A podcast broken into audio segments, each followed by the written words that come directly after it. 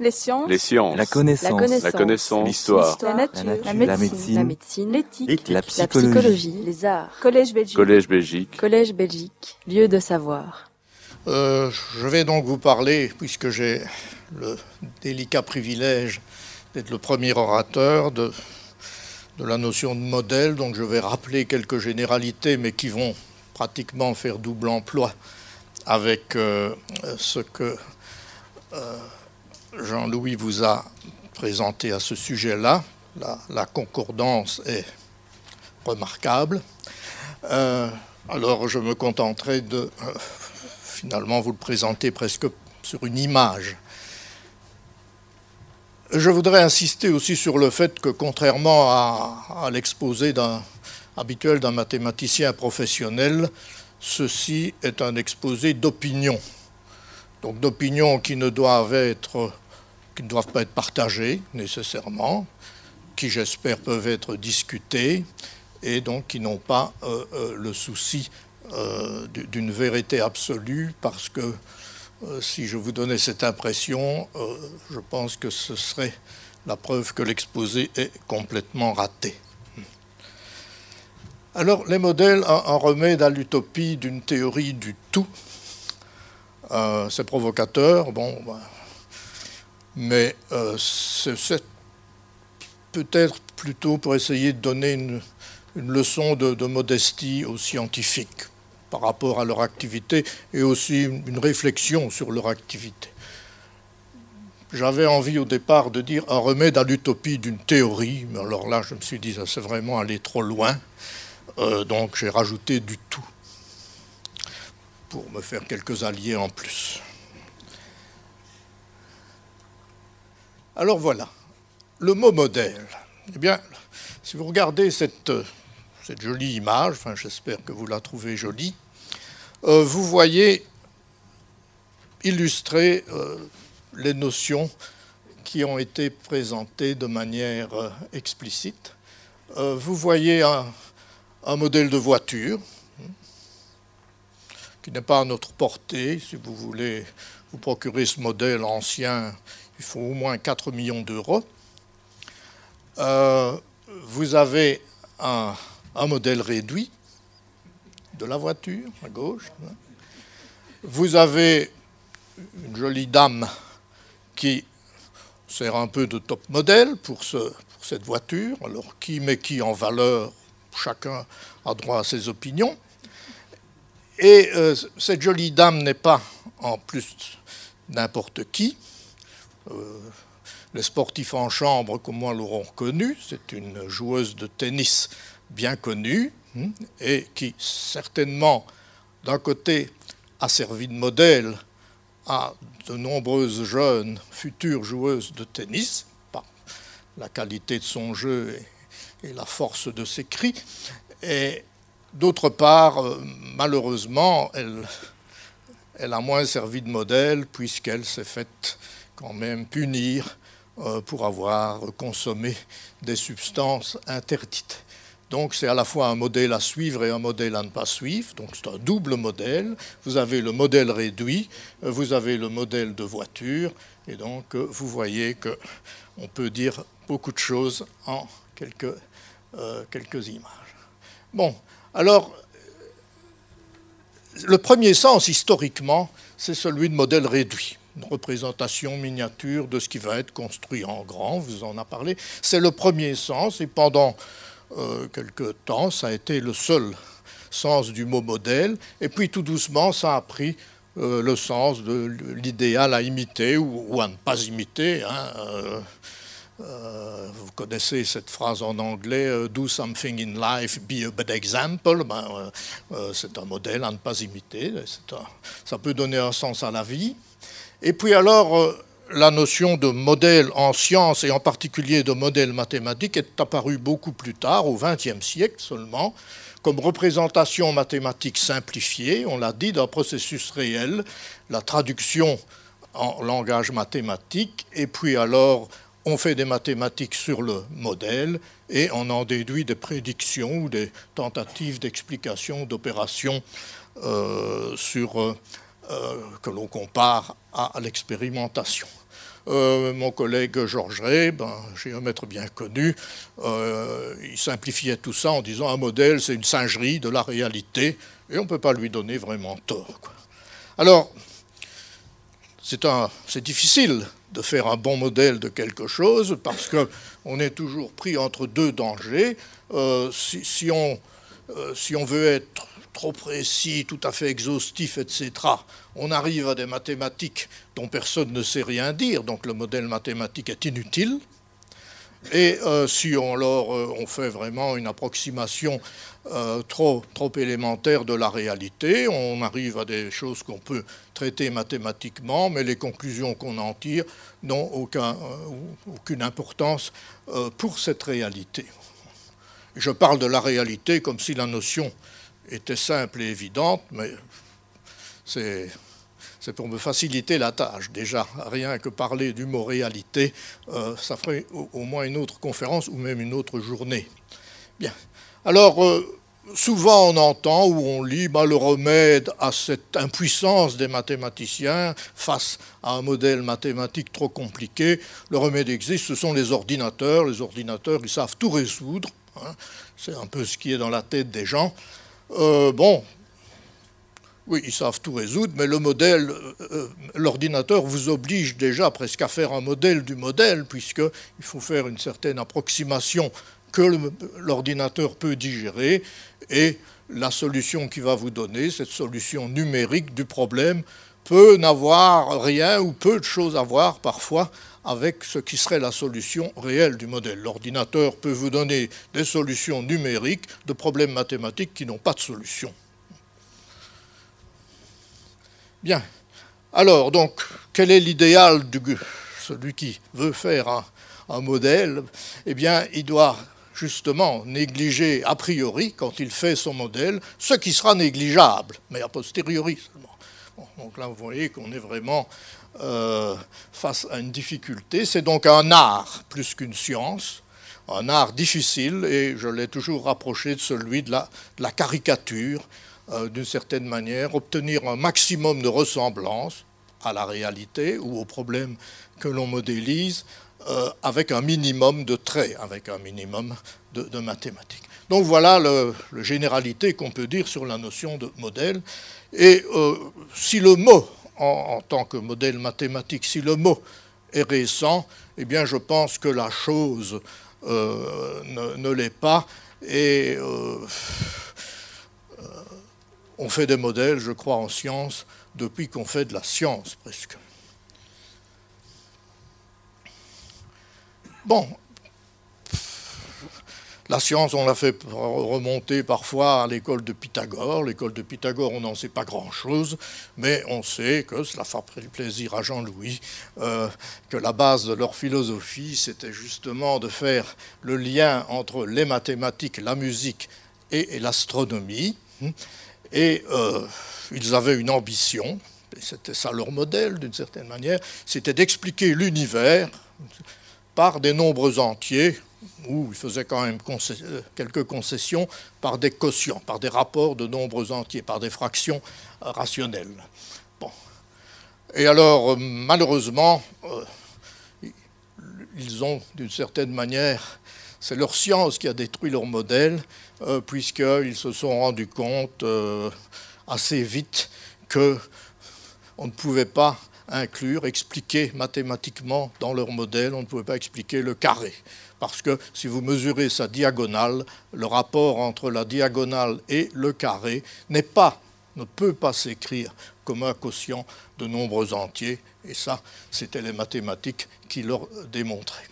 Donc, euh, peut dire que c'est peut-être le premier échec d'une théorie du tout. Oh, c'était une modélisation mathématique assez euh, partielle, assez, euh, assez naïve peut-être, mais elle s'est détruite elle-même.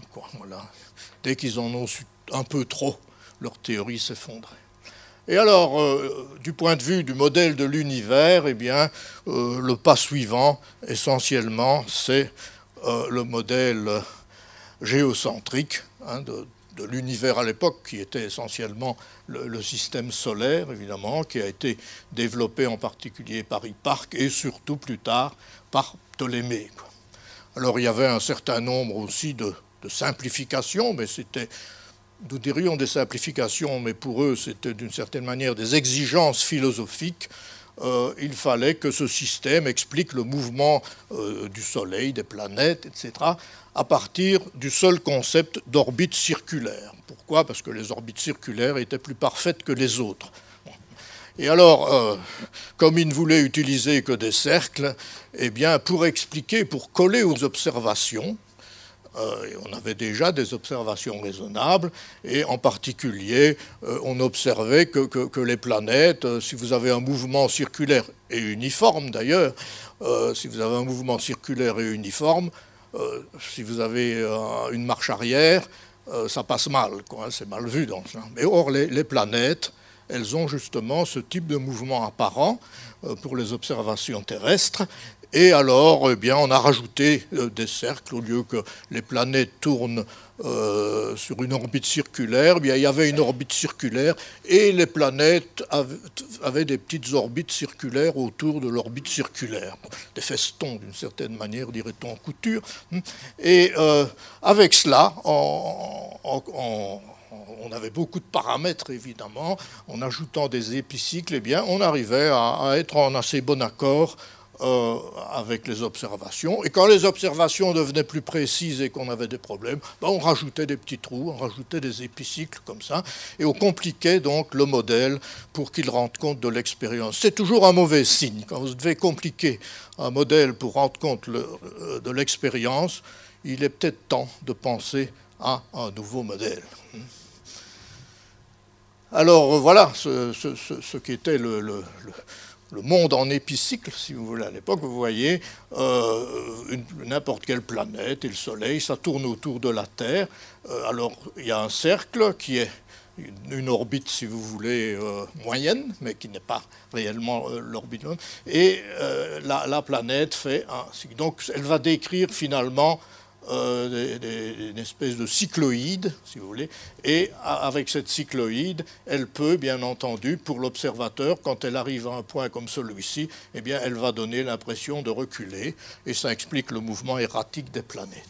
Donc, en mettant suffisamment de petits cycles, et euh, éventuellement, quand il fallait, on, décentrait un petit peu les cercles, on arrivait à euh, des observations. Et alors, tout ça a, bien marché. Ce modèle a bien marché jusqu'à ce qu'un un chanoine polonais, Copernic, eh euh, reprenne une idée qu'on trouvait déjà chez, les Grecs, mais elle n'était pas à la mode à l'époque, elle n'était pas à la mode philosophique, donc simplement elle n'a pas été acceptée pour cette raison. Vous savez que les liens entre la mode et les modèles euh, restent toujours très importants.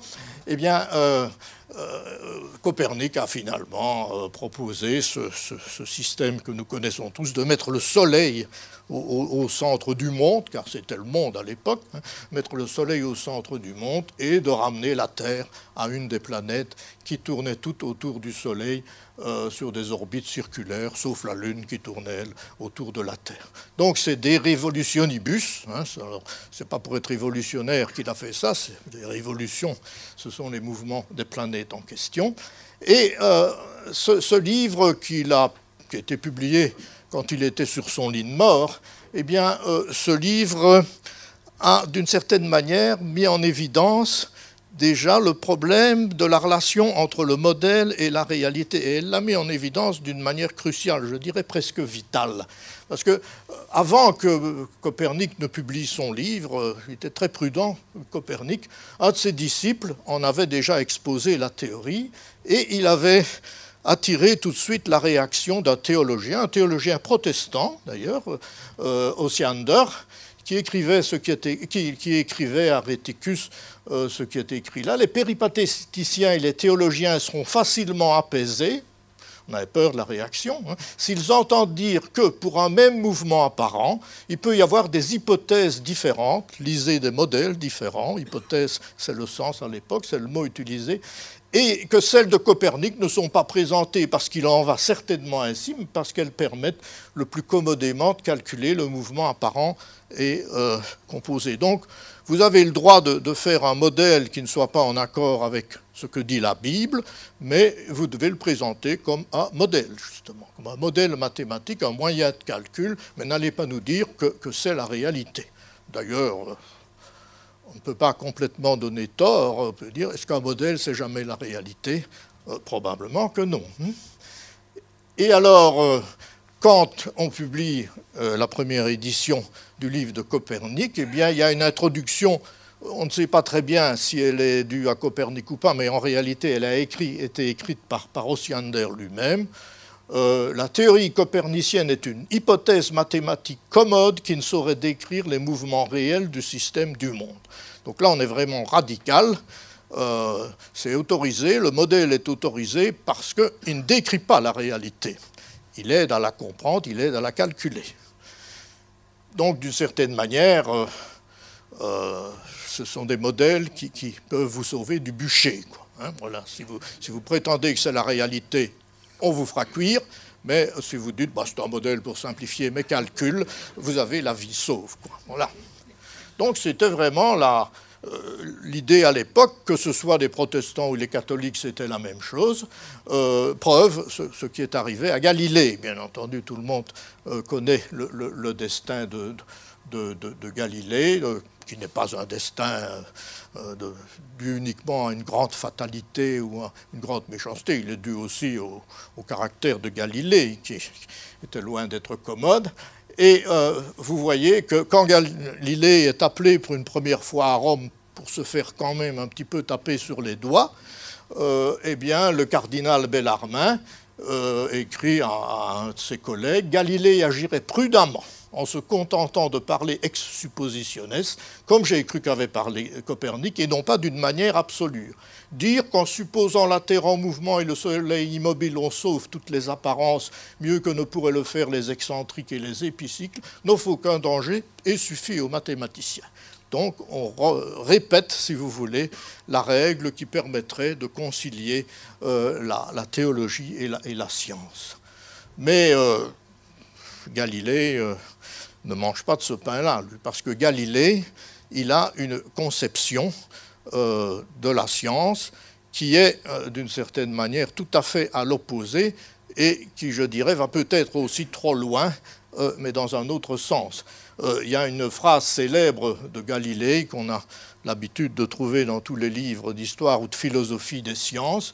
C'est dans son fameux ouvrage Il Saggiatore, l'essayeur, et il affirme qu'on ne peut comprendre cet immense livre qui se tient toujours ouvert devant nos yeux, l'univers, que si l'on s'applique d'abord à en comprendre la langue et à en connaître les caractères avec lesquels il est écrit. Il est écrit dans la langue mathématique. Sans eux, donc sans les mathématiques, c'est une errance vaine dans un labyrinthe obscur. Voilà certainement quelque chose qui doit remplir de joie tous les mathématiciens, bien entendu, qui sont déclarés indispensables euh, par euh, Galilée, mais euh, Galilée introduit une idée insidieuse, je crois quand même, dans la tête des gens, c'est que l'univers serait mathématique, que, l'univers soit que celui qui l'a créé, ou bien soit que, l'univers lui-même aurait décidé de ne se comporter que de manière euh, mathématique. Alors là, euh, c'est peut-être euh, confondre l'objet et le sujet.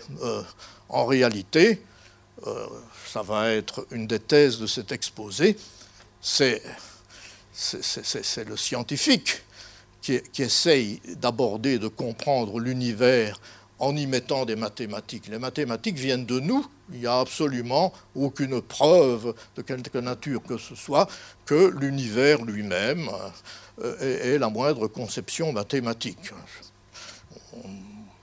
On n'a pas un grand dialogue avec l'univers, on l'observe.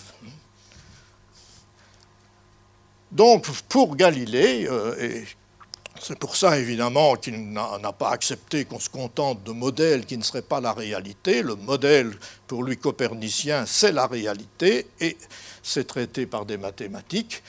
ce sont la langue, c'est la langue, c'est la langue de l'univers. Et dans l'activité de, nombreux physiciens au cours des siècles. Quel va être leur but? Eh bien, c'est justement de déchiffrer euh, cette mathématique de la nature, comme on déchiffre des, des hiéroglyphes euh, égyptiens, et avec évidemment un rêve qui est de découvrir son ultime secret de cet univers mathématique, c'est-à-dire euh, l'équation unique euh, qui, expliquerait tout, donc ces fameuses euh, théories du tout qui ont pris des noms un peu différents au cours du temps. Donc il y a sous-jacente à l'activité des, physiciens, de beaucoup de physiciens, il y a, il y a cette conception que l'univers est mathématique et que c'est simplement à nous de, le, comprendre, de le déchiffrer. C'est très bien, je n'ai absolument euh, rien contre, et s'il en découle une, belle, une bonne physique, euh, c'est parfaitement, euh, c'est une attitude qui, n'est absolument pas critiquable, et qui est d'ailleurs est analogue avec dualité correspondante chez, les mathématiciens, pour de nombreux mathématiciens, eh bien, les, objets et les théorèmes mathématiques, mais ils existent quelque part dans un, univers, hein, dans le, monde des idées de Platon ou ailleurs, je ne sais pas. Euh, et ils sont là de, toute éternité. Euh, maintenant, avec le Big Bang, on ne sait peut-être plus très bien, mais enfin, bon, ils sont là depuis longtemps, en tout cas, depuis toujours dirons-nous. Et euh, le but du mathématicien, bah, c'est comme Christophe Colomb sur son bateau et l'Amérique, bah, c'est de les découvrir. Quoi. de découvrir, ah, voilà, voilà un continent mathématique que je ne, qu'on ne connaissait pas encore, je vais en faire part aux autres. Donc c'est, ce qu'on appelle l'idéal platonicien pour ces mathématiciens.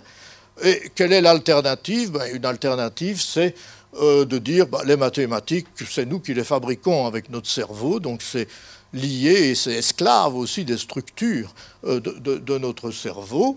Et euh, qu'est-ce que, de quoi s'est-on rendu compte au fil du temps?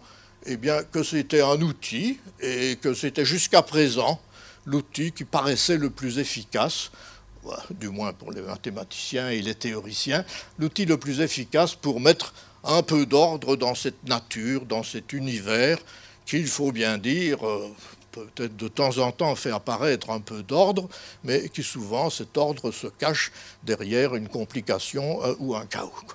Donc, euh, on verra alors que, suivant les deux catégories, donc on, voit qu'il peut y avoir aussi des, physiciens certainement qui vont considérer aussi la, physique comme une, interaction du cerveau humain et des sens euh, de l'être humain euh, avec la nature pour essayer simplement euh, d'y mettre de l'ordre. Mais peut-être que cette volonté d'ordre n'existe pas dans l'univers. L'univers est peut-être définitivement désordonné. Hein. et ce que c'est l'homme avec son angoisse existentielle qui est tout content d'essayer d'y voir un peu d'ordre. Alors je dirais que dans la première catégorie, eh bien, ils parleront plus volontiers de théorie, tandis que euh, la seconde catégorie parlera de modèle. Alors, euh, le grand savant suivant qui apparaît dans l'histoire euh, de la physique et de l'astronomie, eh bien, c'est Newton. C'est Newton et ses fameux Principia. Hmm. bon, alors, quel est le, le grand succès de Newton, eh bien, en, établissant les lois de la, mécanique, de la dynamique et la loi de la gravitation universelle sur l'attraction des corps, eh bien, il a unifié, c'est déjà, ce n'est pas encore une théorie du tout, mais c'est un pas vers cela, il a unifié la mécanique terrestre et la mécanique céleste, qui jusqu'à présent étaient considérées comme des disciplines pratiquement même incompatibles. Et alors, euh, donc, son grand succès, c'est qu'à partir de quelques principes, trois lois, trois principes en mécanique et d'une formule pour la gravitation universelle, la fameuse loi d'attraction euh, inversement proportionnelle au carré de la distance. Il retrouve des lois empiriques de Kepler. Kepler avait, avait mathématisé des observations. Il explique les marées beaucoup mieux que Galilée et il propose à la Terre une forme euh, d'ellipsoïde aplati au pôle. Donc c'est un succès incroyable. Mais si vous prenez la loi de gravitation, eh bien, elle vous dit que si vous avez deux particules, comme ça, qui s'influencent, eh bien, l'accélération d'une autre par rapport à la position de la, de la, première par rapport à, la position de la deuxième, eh bien, va être transmise instantanément. La, dérivée seconde, l'accélération à l'instant t, dépend de la position de l'autre masse à l'instant t, au même instant. Donc il y a eu transmission euh, immédiate de l'information et à travers le vide, puisque le vide occupe une grande partie euh, de, l'univers. Et Newton écrit à, Bentley, un théologien aussi, qu'un corps puisse agir sur un autre à distance à travers l'espace vide, euh, euh, sans milieu intermédiaire par lequel l'action pourrait être conduite de proche en proche de l'un à l'autre, est pour moi d'une si grande absurdité que je crois qu'une telle idée ne peut même pas effleurer l'esprit d'un homme tant soit peu compétent en science. Donc, vous avez vu ma loi, mais ma loi, c'est une folie complète. Donc, ma loi, ne, on ne peut même pas imaginer ça. Donc, c'est Newton qui écrit ça. Ses disciples sont moins regardants, évidemment.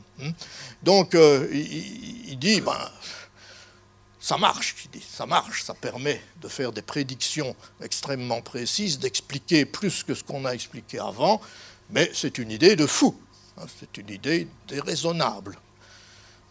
Donc, d'une certaine manière, il est déjà en train de parler en faveur de Maxwell. Si vous lisez Newton, ben Newton annonce Maxwell, ou Faraday. Hein. Euh, et, dans la deuxième édition, justement, des Principia, quand il commande de nouveau le, non-sens physique de sa loi, eh bien, ben, il dit c'est assez pour nous que la gravité existe réellement et agisse selon les lois que nous avons obtenues et qui permettent expliquer les mouvements des corps célestes et terrestres. Donc voilà, le modèle, le modèle marche, et c'est pour ça euh, qu'il a de la valeur, c'est parce qu'il fonctionne. N'essayons pas euh, de, lui faire, de, lui faire expliquer les choses. Il fonctionne. Alors, euh, bon, comme toujours, les disciples sont plus rabiques que les maîtres. Alors, le prophète de Newton n'est pas anglais, hein, il est français.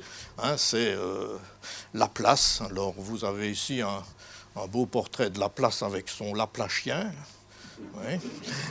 Et, euh, et, dans son ouvrage sur l'exposition du système du monde, eh bien, lui a véritablement essayé de faire de, l'approche newtonienne une théorie du tout, c'est-à-dire d'expliquer toute la physique euh, à partir euh, d'attraction, si vous voulez, ou de répulsion entre des, corpuscules.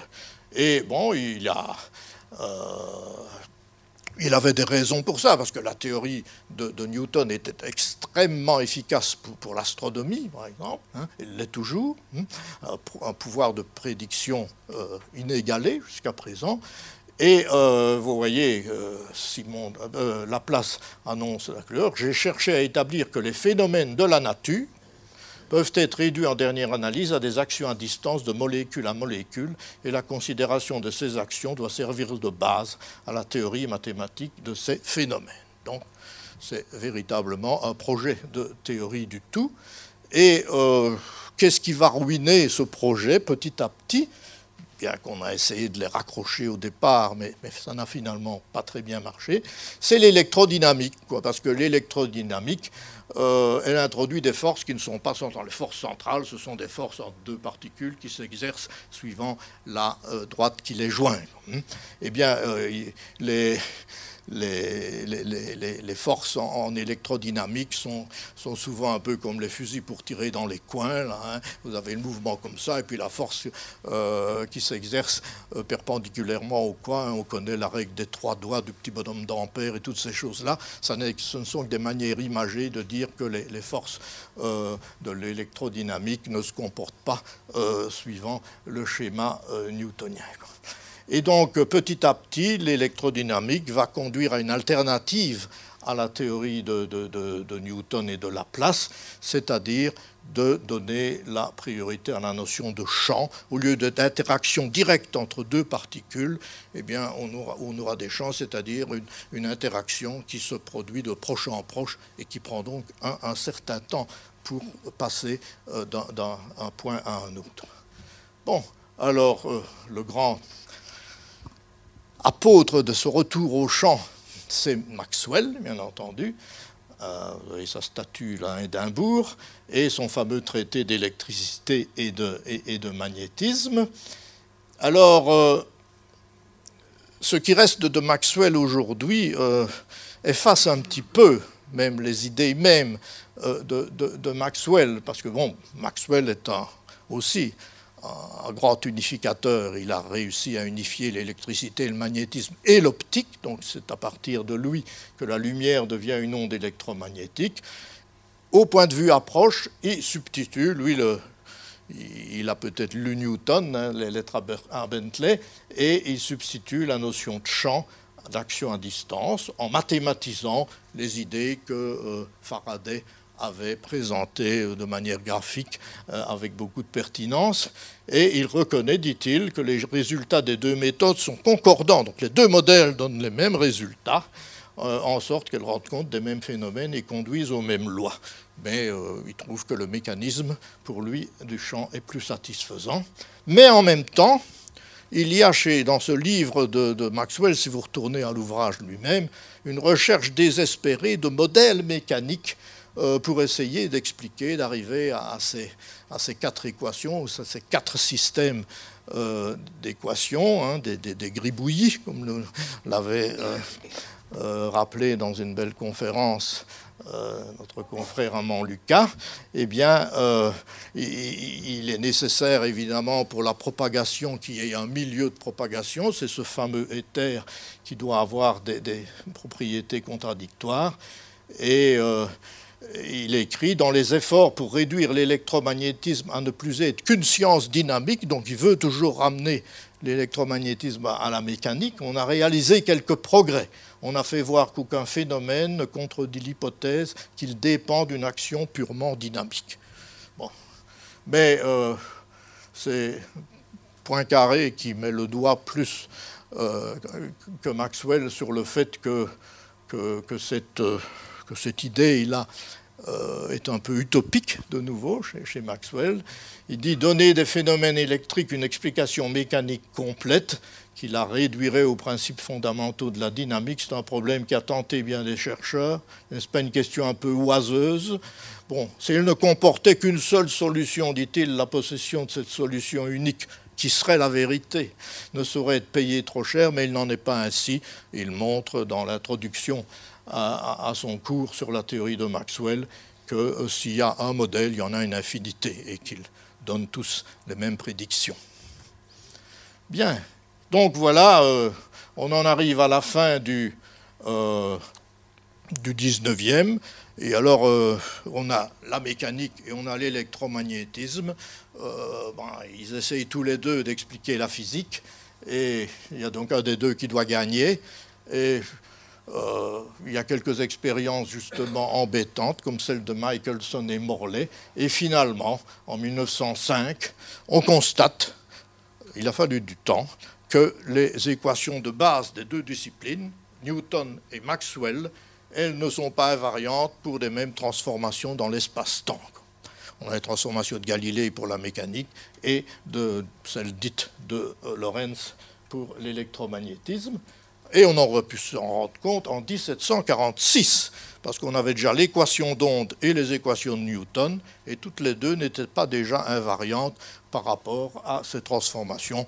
Mais tout le monde s'en fichait, tout simplement, on s'occupait d'autre chose. Donc c'est seulement en 1905 qu'on se rend compte de cette contradiction donc elles ne sont pas compatibles. Il y a une des deux qui doit s'effacer devant l'autre. Un modèle doit s'effacer devant l'autre. Et c'est l'électromagnétisme qui l'emporte.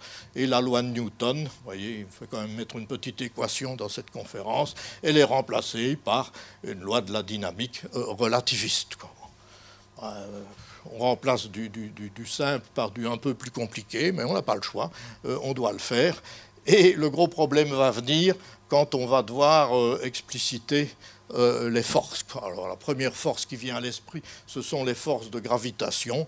Et pour pouvoir essayer de donner un sens à une équation comme cela avec la force de gravitation, eh bien Einstein sera obligé euh, d'inventer la relativité générale, ce qui est un, exploit extraordinaire.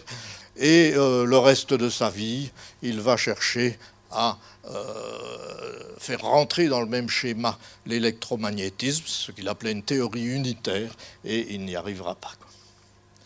Bon, alors, pire que ça, on peut encore dire que euh, relativité, c'est de la physique classique, mais euh, un certain nombre de quelques expériences, si vous voulez, sur les corps noirs, obligent Planck, qui était pourtant un physicien classique, à quantifier euh, l'énergie de radiation de ce, corps noir. Et c'est une solution ad hoc. Il fabrique ce modèle-là parce que de ce modèle-là, il peut en déduire des courbes qui correspondent aux observations. Les modèles classiques vous donnent des courbes euh, tout à fait aberrantes. Alors, euh, Einstein euh, se, rend compte, dans le fond, bah, énergie de radiation, c'est quand même, disons, de l'infrarouge.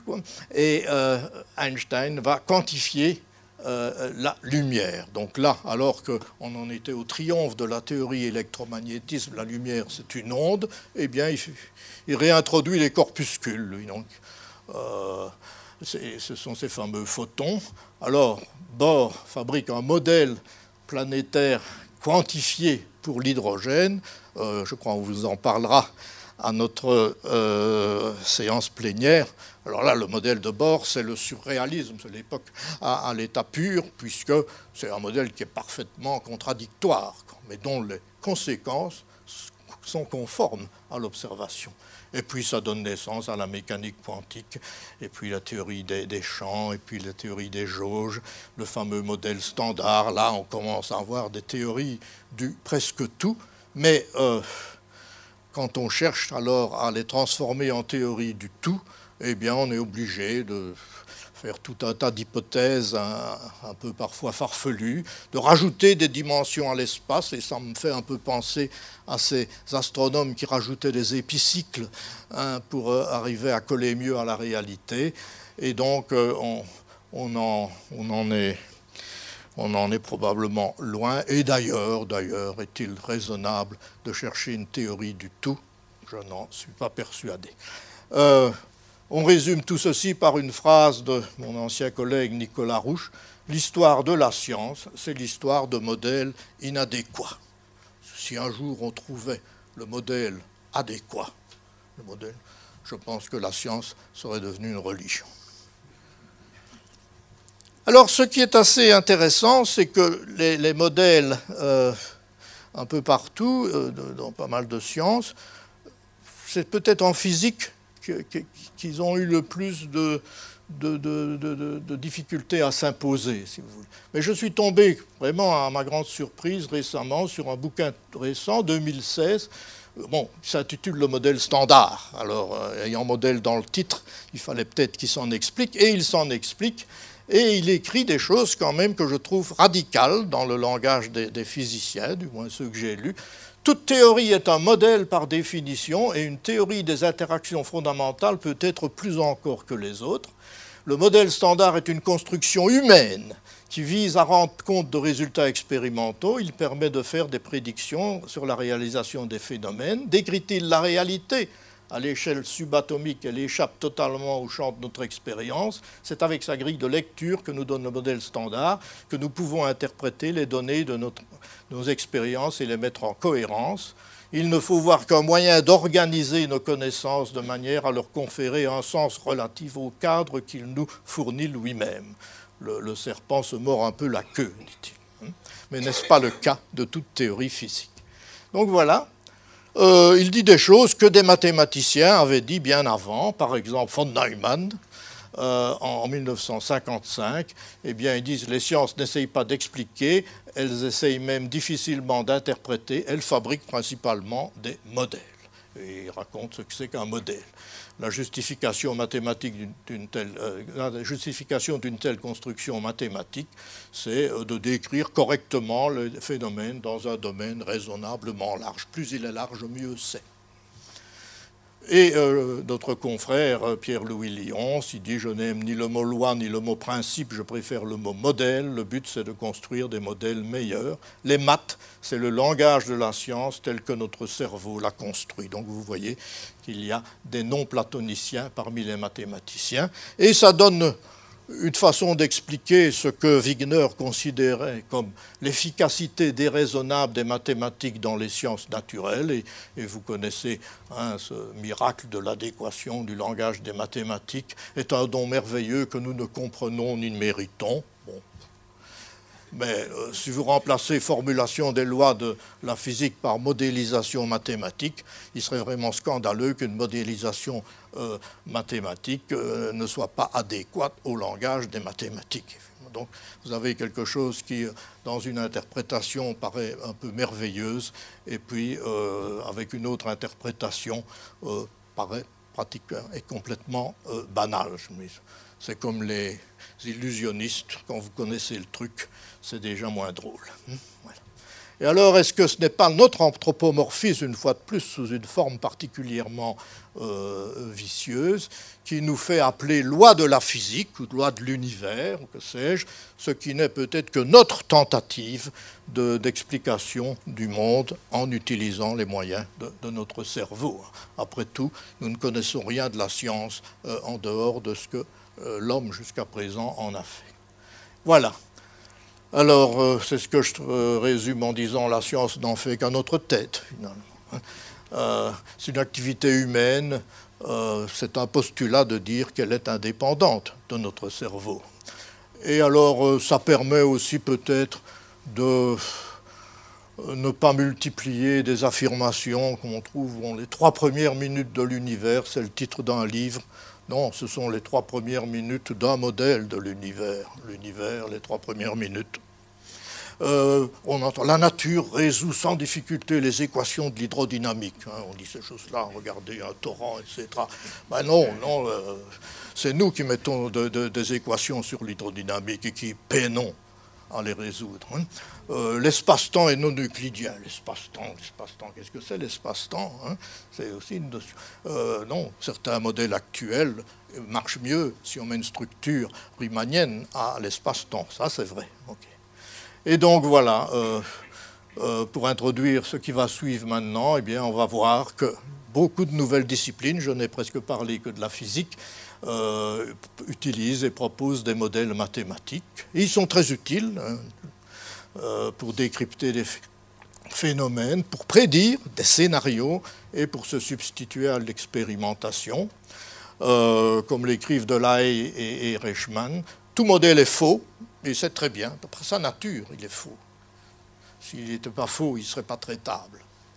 Aucune prédiction issue d'un modèle ne saurait être utilisée telle qu'elle, ne valant que ce que valent les hypothèses constitutives, les résultats du modèle ne produisent que des scénarios d'évolution, auxquels il faut accorder euh, toute l'attention qu'ils méritent, bien sûr. OK un, il termine, un bon modèle est un modèle utile. Je suppose que c'était comme ce général qui disait qu'un bon Indien est un Indien mort. Ben c'est la même sémantique. Un bon modèle, c'est un modèle utile et rien d'autre. Et euh, euh, en revenant à, à il disait un modèle mathématique, c'est comme l'argent. Un bon serviteur, mais un mauvais maître. Je crois que ça traduit bien, euh, ça traduit bien ce, qu'on doit faire. Un modèle a tendance, je crois, à se faire théorie quand il est dominant. Il y a, eu dans l'histoire, évidemment, de la physique des modèles dominants et des modèles dominés. Et tout monothéisme, même s'il est interne, je crois, reste l'ennemi du progrès scientifique. Et une physique des modèles, pour moi, est une physique vivante. une théorie du tout, ça en ferait une religion. Donc il faut tendre vers une théorie du tout, expliquer le plus possible d'une manière unifiée, mais ne pas penser peut-être qu'on y arrivera, et si on y arrivait, ce serait bien triste peut-être. Voilà.